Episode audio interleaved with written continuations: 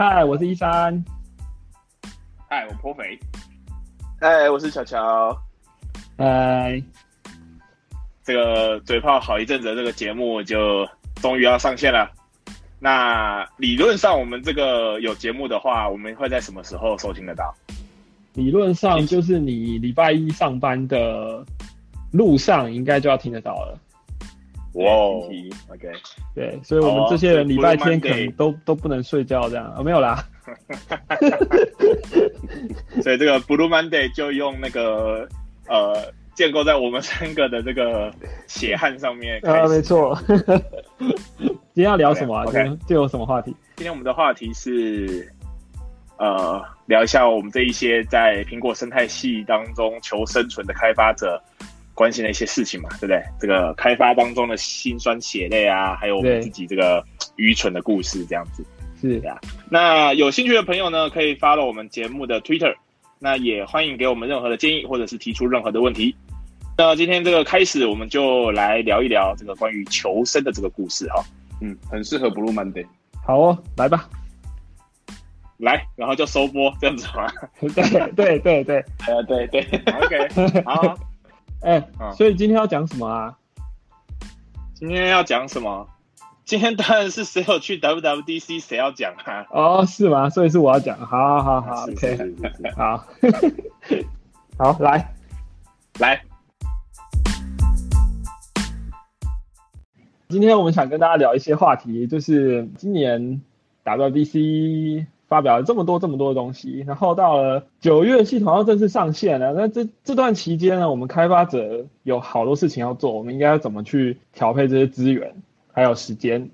我也想很想知道说，到底应该说我们要先看一些比较新的东西，还是说去处理像 Swift 可能一些版本上 migration 啊这种的？你觉得哪一个是比较适合先开始的？没错，这问题其实每年都在。让大家很伤脑筋，因为好像很多新东西不学不行，可是你要回头来修 bug，对吧？我我自己是这样觉得啦，就是说可以让这个你你手上的产品可以稳稳稳的过渡到新的系统版本，其实是目前最重要的的事情。好，不管你看到今年发表多精彩的东西，然后你想要玩啊，最重要的还是说你的产品是不是稳稳的过渡过去。那这要怎么做呢？其实就就很简单嘛，就是装好 beta 版之后就开始跑自己的 app。有的人会这样子哦，有的人会装了新版的 Sco，然后就跑在新的系统。这当然是一个方法啦。可是原本的正式版的 Sco 跑出来的东西呢，要在也要在新的系统上都是稳定的。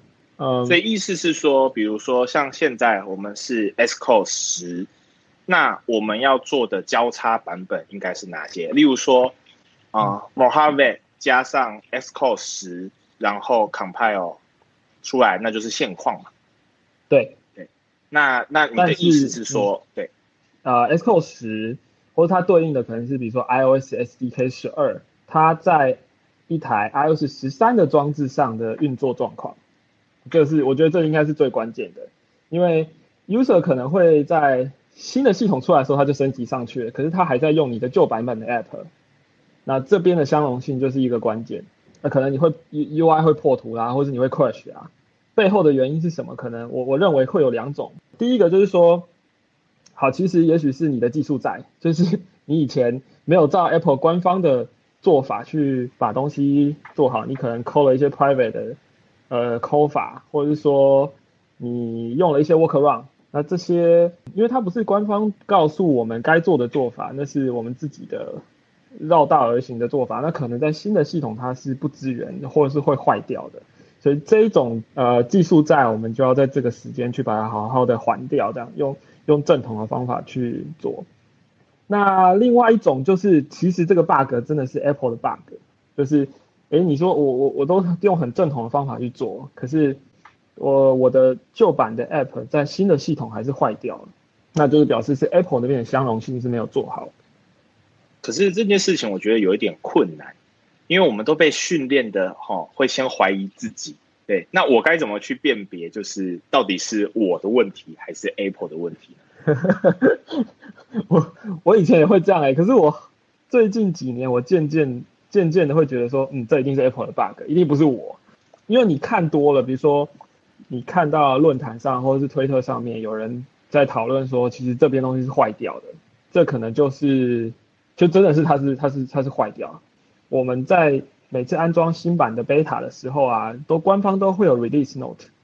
那这个 release note 其实有一块就是在想 non issue，它就是哦有些已知的他们自己已知的问题，它就会列出来。你把你你要下载 beta 嘛，你就趁那个时间去好好读一下嘛，也许你就可以避开你呃浪费尝试的时间这样。所以像过往的经验会变成说，你会先安装在新版本的手机上之后，去记录有哪一些跟架上的版本异常的部分。那个差异有的是，哎，我就是抠一个很基本的 UI key 的 function。为什么它会坏掉？照理来说，这个这个它也不是新的 API 哦，它就是已经可能存在了三五年的 API，但是在新的系统，同样的抠法它就是坏掉的。那这很明显就是有问题。你如果要知道说这个问题到底是不是你自己造成，还是苹果的问题，那其实你可以就是把这个事情简单化，就是你开一个 sample project，然后把相关的东西建构起来，然后。如果可以重现这个问题的话，那很棒，你就找到问题在哪里了。哦，我觉得它有一个可可能性是说，就是第三方介入的时候，我觉得这事事情有时候不是很好分辨，因为你会看到那 code stack 就是 critical，有可能是那第三方抠到 Apple 比如说 Foundation 的一些东西它死，可是你也看不出个所以然，然后也不知道是你到底在用第三方这个 interface 的时候有一些。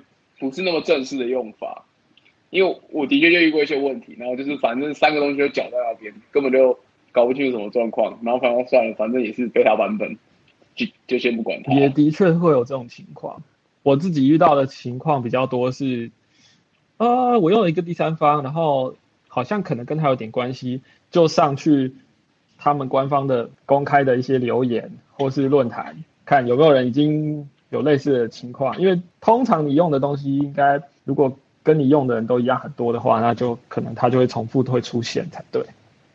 这可能也是一个角度啊。OK，刚刚说到 release release low 部分嘛，我倒想到去年的这个版本交替的时候，有一个维持很久的 non issue，那就是不知道大家还记不记得，就是 S Code 十的时候，因为好像是因为那个 New Build System 上线嘛。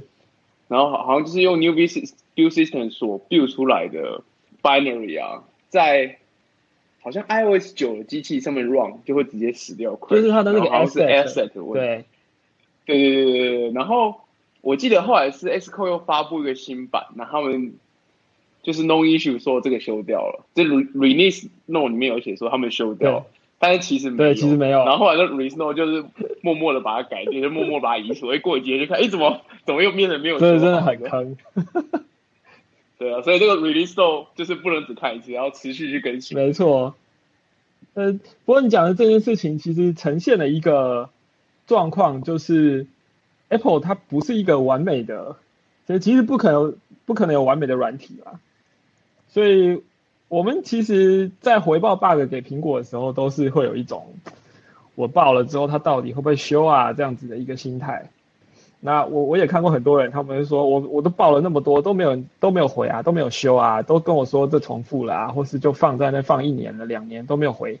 我有看到很多这样的意见。不过我自己还是会有问题我就回报了，因为那是至少我们这边可以做的。我们不要说。呃，反正他也不会看，或是不会修，我们就不报。那那其实没有解决问题。我觉得这件事情其实还是会回过来啊，就像我们自己在上班一样的道理。对啊，那 Apple 也是一个公司，你有客诉的意见，你还是得要送单去，那他们才有办法排成，因为资源有限嘛，时间有限。那也不用过度的神话或者是什么。该报的 bug 就报，原厂如果修掉，真的大家日子是比较好过一点。没错，其实像 Apple 这么大的公司，就是他们一定有很多 issue 啊。我们如果都呃都都觉得说他们也不会接受我们的 feedback，他们可能都不会看。其实你也不能这样想啦。我们至少我们能做到是说，如果你把单子开好啊，比如说你可以尽量描述清楚你的步骤。然后你可以附上一些可以重现的 sample code，这样子应该还是有一些帮助的。即即便他可能不会直接的 feedback 给给你，但是整体而言，有做总比没有做好。你希望 user 怎么样 feedback，你就怎么 feedback 给 Apple，也可以这么说。OK，其实他们今年已经把这个回报系统有做改版跟升级了，因为他们以前叫做 Radar，然后现在叫做 Feedback Assistant。那我觉得是有比以前好用一点点啦。那有好用在哪里？就是第一个是它会直接帮你收集那个系统的检测资讯，所以以前你可能还要手填，说我这是哪一个环境发生的 bug，然后我是在什么版本等等的，你全部都要自己手填。但是它现在不用，它自己会帮你打包好，包含最近的 crash log 都会在里面，所以你在 iOS 十三或是 macOS 的十点十五，你用这个 Feedback Assistant Assistant 这个 app 打开的时候，它就会帮你收集，所以这样已经省下很多力气了。再来就是说，它这个回报系统，它现在有表单，就是一个迷你的表单，比如说你选择我是 UI Kit。的问题，然后它现在它里面就会有细分的项目，甚至会有一些小问卷那种概念。那这些问卷，我想应该是他们内部的，就是觉得说，OK，我们有不同的人负责不同的东西，所以透过这样的小问卷，帮所有的这些 feedback 分散到比较容易到这个解决的能解决的人手上的一个方法。所以我觉得今年的这个系统。应该会比以前好一点。嗯嗯嗯。OK，那我这边还有一个问题啊，就是说，如果今天是 user 啊，他们把自己的手机升级到 iOS 三的 beta，但是我们原本 production app 呢，就是在 iOS 三的这个 beta 版本，这个 OS 环境下运行，就是会一直出现的 crash。哦，那这个时候，你通常你们会怎么处理啊？这真的很讨厌哎，嗯。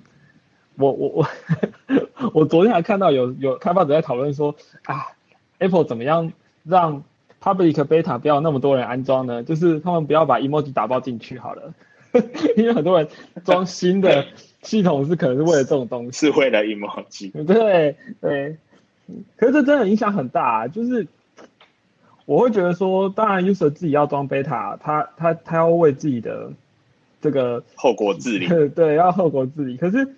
可是就开发者来说，其实我们真的也没有办法做很多事啊。我们可以可以出个 TestFlight 的版本去去帮他吧，但是那也不是终极的解啊。毕竟你最新的系统就是没出来，你也你也不能怎么样嘛。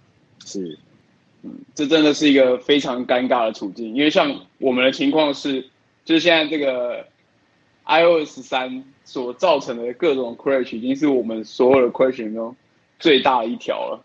然后 user 会觉得说，你们 app 怎么一开就烂掉？然后完全没有意识到说，他们现在装的是一个 iOS 三的 beta 的环境。对，不过啊，不过幸好啦，就是反正他们是 beta 版，所以他没有办法在 App Store 留一颗星给你。哦，是这样，原来 beta 版不可以留，没有办法留评论啊。这大概呃两三年前就有了，这是一个德政啊。哦，这就是德政，是是是是，对。对啊，不过如果说像今年 iCloud Drive 特别不稳啊，如果你的你的 App 很仰赖 iCloud Drive 上的东西，呃，嗯哼，其实可能有时候可能得比较激进的手段。如果你怕说这会影响到 user 的资料，它会会会损毁或怎么样的话，也许也许这是一个可以考虑的方法啦。但也不是我想出来，是我看到了一个，就是你如果在 App 一启动的时候侦测到它是 iOS 十三，你可能，然后然后是 beta 版的话，你可能最好就直接把它 App kill 掉，这是一个可以考虑的方向。对，总比它资料这么激进啊。嗯，我自己当然是不会这么做了，但是就看你的你的产品的那个特性是怎么样。所以你的 App Delegate 会有一个情况，就是每年要来调一次版本这样。我不知道，我觉得这这就。看你的 data 有多么的 critical，对啊，嗯，或者说你有些 code 就是不 run，所以那功能完全的关掉，那至少它不会走进去，这也是一个方法，对啊，对，可以理解。所以这边的两个重点，就是 beta 装了之后，如果你是自己写的 workaround 或是技术站，你就赶快还；而如果你发现 Apple 的问题，就赶快报 bug。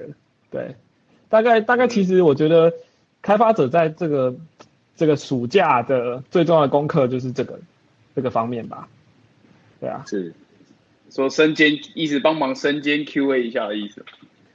对啊，其实你说真的，每两个礼拜就要全部的东西都在把 beta 再升级一次，也是既好玩但又很累，蛮痛苦的。像 beta 四的 CVUI 又改了一堆东西，所以我本来想说，哦，我今天睡觉前来看一下 beta 四改了什么，我上次写的 sample project 能不能用？结果一改就两个小时过去了，就是会有这种事情。好像有看到 Twitter 上面一片哀嚎，就好像。某一个东西本来是 display 会叫，是不是？然后现在好像改成 will set 之类的。哦，然后好像就是要全部都改了。那应该是 combine 里面一个东西吧？可我觉得那其实还好哎。OK，但是但是在这个当中还是有学到一些新东西吧？没错啊。所以所以你从六月开始就没有睡好觉了，因为你都在学习新的东西。很好玩啊，而且你会觉得说啊，这个东西现在虽然没有办法马上用到真正的产品上面。可是可能它未来两三年它会变成主流，所以如果可以先玩一玩也不错啊。但是我想应该很多人的看到那么多，比如说 WDC 那么多的 session 啊，然后那么多新资料出来，第一个感觉就会说，诶，我怎么学得完啊？那么多东西，然后甚至有人会觉得说，我觉得全世界人都在学 Swift UI，我还在这边怎么样怎么样怎样的，对。然后我觉得这其实焦虑，非常大的焦虑，是，就怕自己落后嘛。我们这是一个非常焦虑的产业，就是 fear of missing out 那种感觉。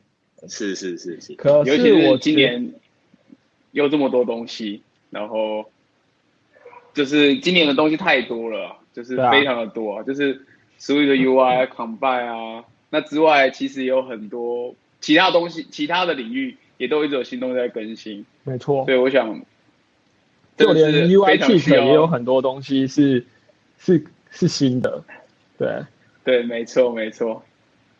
所以今年 WDC 的那个那个什么，诶，主题呀，主视觉主题，就是大家的脑袋都炸开了。现在想一想是蛮有道理的。没错，就是当初那个 logo 出来的时候，大家觉得哇。这是在买什么梗？大家只注意到那个霓虹的风格，有有？可是实际上等 keynote 一下去之后，大家才发现这个真的是 mind blowing。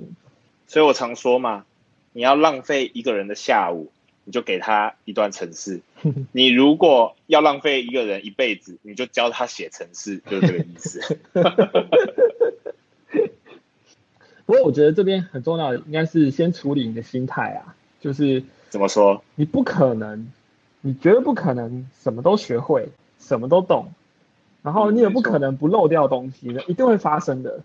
对，就算你就算你有发了我的，或是我们的推特，然后，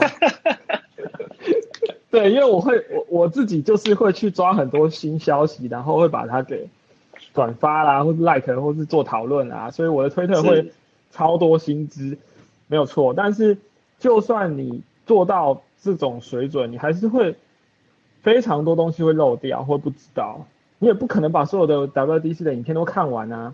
所以我觉得最重要是心态，就是你要先设定一个，就是说我是 我不是超人，我不可能所有事情都知道啊。然后接下来你就凭着自己的兴趣想干嘛就干嘛，就不要给自己压力，说我 c v u i 也要学，Combine 也要学，然后 Combine 就要回去学 R RX，然后。各式各样的新的 API 你都要知道，虽然我会是我会我会自己有时候会觉得嗯这个我要知道那个我要知道，但是我也会告诉自己说，OK 这个东西我先放着不碰，我可以晚点再来试没有关系。对，哦，那我也想就是聊一下，就是说，嗯，就是我们当然要设定一些目标嘛，因为不可能全部都学，但是设定目标之后，我们要怎么样把这些。目标 pick up 起来，因为有些新的东西你也不可能说，但当然你公司 app 你不太可能这么快就 adopt 新的东西嘛，因为它可能不 reliable，然后或者那个版本根本就完全 match 不来，你不可能在自己的公司 app 里面搞这些微博哎。哎，你确定吗？那 我们现在讲，我们现在讲正常的情况好吗？其实应该是说，在比较有制度的公司下，因为你要服务既有的客户嘛，那你不太可能这么快的导入新的东西，因为风险太高。不过很多时候公司没有那么大，嗯，你就是那一条龙的时候，这就不是那么一定了。对对对对对。当然，一方面你可以搞公司的东西啊，就是你可以开个 branch 啊，然后就把新的东西做进去，看看效果怎么样啊。反正他又不会 merge 回你的主干，对不对？这是一个想法。但我觉得另外一个就是，我觉得工程师真的真的，如果你有很多。各式各样的 idea，你把它变成 side project 的话，其实在这种情况下就会非常好用。像我，我我我们今年有一个东西叫 Project Catalyst，就是你可以把 iPad app 转成 Mac app 嘛。然后我在 WDC 现场的时候，我就先把我的 side project 全部试一轮，说到底可不可以把它变过去，然后效果怎么样？嗯哼，哎，我觉得这个我可以之后再开一个题目来专门讲 Project Catalyst。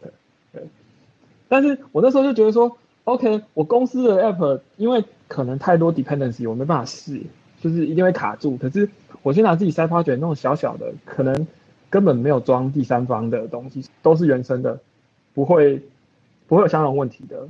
这些东西拿来试的时候，就会觉得哇，我马上知道那是什么什么感觉，然后哪边会有问题。对我所以我觉得 side project 是非常非常的很有帮助的一个一个一个做法，一个方向。就是你要试新东西的话，可是像我就是都没有塞 project，然后也没有想到要做什么话，怎么办呢？巧巧，赶快接一下啊！我还以为等什么爆点。其实不瞒您说，我也是属于不知道要做什么的那一个派别的。其实我觉得塞 project 不见得是说你一定要做成一个完整的产品，你才有办法。呃，才有办法变成你的 side project。你也可以是一些概念验证的东西啊，只是说这完成度高或低的差异而已，对吧？你总有一些东西想试嘛，是没错啦。哦，比如说像你的 attribute stream builder 这样子的一个 scope 的东西，其实就是一个蛮好的 side project 的开始的方向嘛。哦，那个。那个东西是是因为今年是不是有个 function builder 啊？然后我突然想到说，哎，这个语法不错，我们可以拿来做在 NS attribute string 上面的话，应该会蛮好玩的。所以我其实只是在推特说，哦，我一个新点子，然后结果就有人开始回，有一些，哎，这个其实是可行的，哦然后最后就就就来试这样子。对，所以有的时候其实不见得是。你自己的点子，你说不定也可以去看别人想干嘛，然后你去模仿人家，或者你去呃借人家的点子来使，也不错啊。嗯嗯，可惜我还是想不到要做什么。啊，这也许也是一个题目可以去讨论吧。好，没关系，那我们再换讨论另外一个问题，就是说，像今年 WWDC 东西这么的多嘛，然后每个 station 的影片啊，都至少是三十分钟起跳，那我们。大家会想要怎么安排，怎么去学或者看这些东西，会比较时间的运用上是比较有效率的。公司内部会开读书会吗？你们公司里面会有吗？或者是这样？呃，因为像我的情况的话，对啊，我过往的话都是 solo 居多啦。嗯，对。但是但是之前的话，就会有大家自发性组成的读书会，那就是一个人负责几个 session 这样子捡起来看。其实这个方法，其实大家应该都多多少少都会去，就是都会采取吧。如果如果整个团队大家是有很很有学习气氛的话，对，我觉得这应该不是什么别人不知道的技巧啊。当然我要讲的是，如果是我的话，我会怎么处理这些大量的 session？首先是，我可能会有三个阶段的呃看影片的方式。第一个阶段是在达到第。DC 的期间啊，就是用官方的 App 看直播，为什么呢？因为那个时候只有官方 App 可以可以直播，呃，有的时候你可能是在就是想要参与那个那个场次的内容，然后或者是说，如果你人刚好在打到 DC，但是你又在别的地方，比如说你在排队买纪念品啊，那你就一边看直播会比较方便。好，然后第二个阶段是等到它所有筛选结束了，然后录影会逐渐上架，这时候我会用一个第三方的 Mac App 叫做 WWDC 点 IO。那因为它可以下载影片，所以我可能是那个飞回台湾的飞机上面，我就可以看很多影片，因为那个它是可以下载的，而且这个 app 可以调调速度，对，嗯，这个很重要，调速度很重要，调速度超重要的，甚至我觉得你可以很多 video 你都在那个礼拜都可以不要不不一定要真的认认真去看，你可以都出来之后，你再用一点二倍、一点五倍速来看这样。那到最近一两个礼拜，官方把那个所有的英文字幕都上上去了，那这个时候就可以考虑回来用官网看这样子。对，那所以不同的时间，那个我觉得学习方式还是有点不一样的。嗯，可是像今年就是有差不多一百多个，一百个应该有超过一百个啦 video 的 session 嘛，那我们要怎么样去安排这些 video 的？优先顺序呢？因为不可能一次全看完嘛，一定是重要的先看，那其他可能就 pending 这样。我觉得这个这个问题哈，我我自己会这样说，像我刚刚讲那个 WDC 点 IO 这个 app 啊，因为它会把所有的 session 的影片的呃就列出来嘛。当然你官方的 app 也可以，好，可是当你列出来的时候，你你都会有那个功能，就可以加到最喜欢啊，然后。呃，你可能就先把全部都扫过一轮，看标题就好了，然后就加到最爱，然后接下来你就 filter 说我最爱的是哪些，然后再来你再选说我最想先看的是哪些，你就把它下载下来。所以一层一层的筛选之后，你找到你最有兴趣的，就从你最有兴趣的开始，因为我们人的大脑在遇到最有兴趣的东西的时候，那个学习效果最好。所以如果明明知道 s i v UI，你接下来。可能一年你还不会用到你家的 app 上，可是你就是有兴趣，好啊，那你就把它全部载下来看啊，反正这整看下来也不过就是三四个小时，也不能说非常非常久啦。可是你至少你就心中有个概念，你甚至就可以安心的说，OK，我至少把重要的我想知道的东西看过了，然后你至少会比较心安吧。人家在讨论的时候，你不会觉得很很虚。如果这是你在意的话，对，所以我觉得筛选这个。凭着兴趣筛选是很，我会最主要采取这个策略这样。而且如果就是你这些有兴趣的地方，你研究出一些心得，你就可以来报名 iPlayground。对，今年又要 iPlayground 了。对，所以这是一个工商吧，就是说我我我们三个 其实都在 iPlayground 有担任一些小小的工作。对，这是一个好好的，这是其实也是一个不错，就是说如果你真的对某个东西的研究到一定程度，即便是只是比那些 Apple 官方出来的东西再多一点点的深度，但至少你可能就是踩过几个坑了，那你可能就在这个向度上玩了一两个礼拜，所以你的理解深度可能就值得拿出来分享，对啊，你看啊，如果我我觉得社群就是这样啊，如果你 大家。的习惯就是说，我有二十个题目，然后我每个我都要知道一点点，然后这样大家交流就很浅嘛，对不对？可是如果我们假设有二十个人，然后大家都对自己有兴趣的东西去做一些钻研，然后这样子大家带回来就再分享的那个深度就很够，而且就是可以帮大家省省下很多时间，因为每个人踩的坑就就是都是不同的，然后分享回来的东西也就会都各自有就是可以交换的价值。对，而且像今年 iPlayground 它的每一个讲题时间其实没有很长，所以其实只要有小小的一个 scope 里面，你有自己的见解或是有自己的研究，我觉得都是蛮适合就可以直接上台跟大家分享的。对，因为你也不用担心说我要把内容撑到四十分钟、五十分钟这样子。嗯，其实也不见得就是说一定要。去 conference 做分享才算。其实你在社群上面，或者你在社群媒体上面做，就是把你的东西拿出来讲，就是一个很棒的交流了。因为这就是你有一点研究心得，或者你遇到一个坑卡住了，没关系，就拿出来交流。我觉得这就是很好的一个学习方式。毕竟我们今天讲的是说，在这个时间我们要怎么去强化自己的学习。那我觉得，嗯，当然我们刚刚就想说，比如说公司里开读书会啦。但是当然到社群里面去做互相交流的时候，那个那个才会是更有效果的。对，因为你可能处理到的问题跟另外一个人他在不同情境上可能刚好就可以互相互补。对，那你如果你在公司里面，那个反而可能研究的范围也也不见得那么广。对，所以我觉得如果真的想要在这段时间你想要最大化自己的学习的话，其实社群参与几乎是跑不掉的一个一个方式。对，没错，我也是认为这就是。社群存在一个非常重要的价值和目的，这样子。嗯哼。然后也，我也觉得大家应该要尽量的去分享。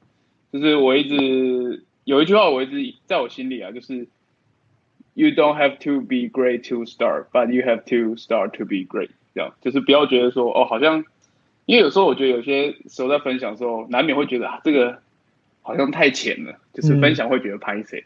但我觉得其实是不用的，因为。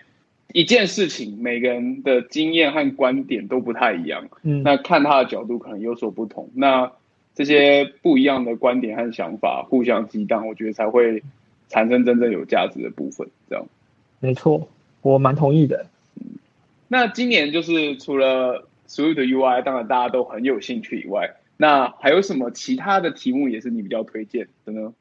我觉得这个这个要看个人啦，但是。如果说大范围来说，最有最普遍，你你看了一定不会吃亏，就是 S Q 啊、Instrument 啊，或是 Testing 那些，呃，很快就会用到的的东西，你不需要你的 App 一定是最新版的系统为 requirement 的那些 API，而是你的开发工具，因为这个都到九月它就会变正式的了，所以你一定可以用得到。对，然后再来就是。Swift package 因为现在可以整到 Xcode 里面啊，就是直接在 Xcode project 里面可以用的，所以 Swift package 相关的那几个 session 也可以看这样子。对，然后还有就是 Sign with Apple，因为如果你的 App 用你家服务有用第三方登录的话，这是跑不掉的，所以这个也必须要去把它学起来。还有一个是那个 iPad OS 十三啊，它把 App Daily 给扩充成就是。Thing Delegate，其实这等于是一个架构的，可以算是不小的调整。我觉得这应该会是一个大家要去适应的一个有点头痛的东西，这样对。然后还有一类是我觉得也不错，它是比较 high level，它不是在讲呃某个 API 怎么样或者某个工具怎么样，就是二三九那个 talk 叫做 Great Developer Habits，就是他讲说好的开发者的一些习惯。我觉得这样子的官方。把一些经验整理出来，其实也都很值得去看。而且这个东西它就是它不是只限于今年的，所以你其实可以回去看过往几年这一类型的 talk，其实都都还会很有帮助，都可以拿来复习这样子。对，而且像这个 Great Developer Habits，光看到这个题目，我脑中就浮现了很多想叫他们去看的人。OK，我们今天讲的就是。我觉得啦，怎么吸收新知嘛？那就是总结一下，就是说，我觉得心态很重要，因为你总觉得东西太多学不完，你就放弃了，其实是不需要这样子啊。你就找你有兴趣的东西去研究，然后如果你有 side project 的话，会很有帮助。我觉得，而且你每年的 side project 如果它的它如果都可以刚好试到一些新的 A P 的 A P I 的话，那你。你等于是你建了这个东西之后，它其实持续累积的在帮助你做新东西的学习。还有就是，如果你你参与社群的分享跟讨论，其实在学习上是会有很大的帮助的。那最后还是提醒一下，就是我们我们我们其实就是在社群上还有社群媒体上参与很多，所以我的我的 Twitter 有很多很多的东西可以。可以看，帮自己打广告，真的对。可可是我我其实我的 Twitter 真的是有一套成熟的系统在在做这种薪资的追踪的，所以也许哦，也许你要哪一天就来分享一下，对你怎么追踪的？好啊好，我觉得这个题目也蛮蛮，我其实也蛮想讲的，我就先欠着哈。好好，先让你欠着，先让你欠着。OK OK，是是是是，这个欢乐时光总是特别短暂啊。那今天一三跟我们分享了，就是从 WWDC 到新的作业系统发布之前呢，开发者们在工作还有自我学习上面的一些挑战，还有应对的方式。哎，所以我们应该最后节目尾声了，应该要解解释一下吧？我们这个标题为什么叫做“如果你想要浪费一个人的暑假”？因为想要浪费一个人的暑假，就是叫他去看 WWDC 哦。好好好，所以你看我们的副标题就写了，从六月开始就没有睡好觉了。嗯，其实我们还有另外一段节目的，可是我们来不及准备，所以就没有放进来，不然这个整个总长度应该会 double 吧。对，就是让大家可以听到下班这样。因为其实我们自己的那种怎么说呢？因为我们也是第一次尝试啊，所以很多东西也没办法拿捏的很好，包括节目的长度，我们就整完全是抓错的。就是当初想的是半小时要结束，可是呃，你今天听到我们录下来以后，其实有三个小时那么长一集 的。对，所以没有没有没有全部呈现出来，但我们觉得见好就收啊，那些精华就留在之后的。节目里面再把它放出来，是是是，菜出的太快也不好。对，啊，如果大家有什么 feedback 啊，或者说，呃，有什么更好的一些提议，都可以在比如说 Twitter 啊，或者说在呃见到我们本人的时候也可以，就是跟我们很多的 feedback，谢谢啦。那非常感谢各位的收听，那我们就下次再会喽。好哦，大家拜拜，拜拜。